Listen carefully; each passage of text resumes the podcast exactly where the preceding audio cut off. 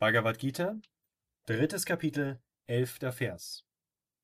Damit speise du die Götter, und die Götter mögen dich speisen. Indem ihr euch also so gegenseitig speist, wirst du das höchste Gut erlangen. Kommentar Swami Shivananda. Deva bedeutet wörtlich der Strahlende. Durch dieses Opfer speist du die Götter, wie zum Beispiel Indra. Die Götter werden dich mit Regen und dergleichen speisen. Das höchste Gut ist die Erlangung von Selbsterkenntnis, die aus dem Rad von Geburt und Tod befreit. Das höchste Gut kann genauso das Erlangen des Himmels bedeuten. Der Ertrag hängt vom Motiv des Strebenden ab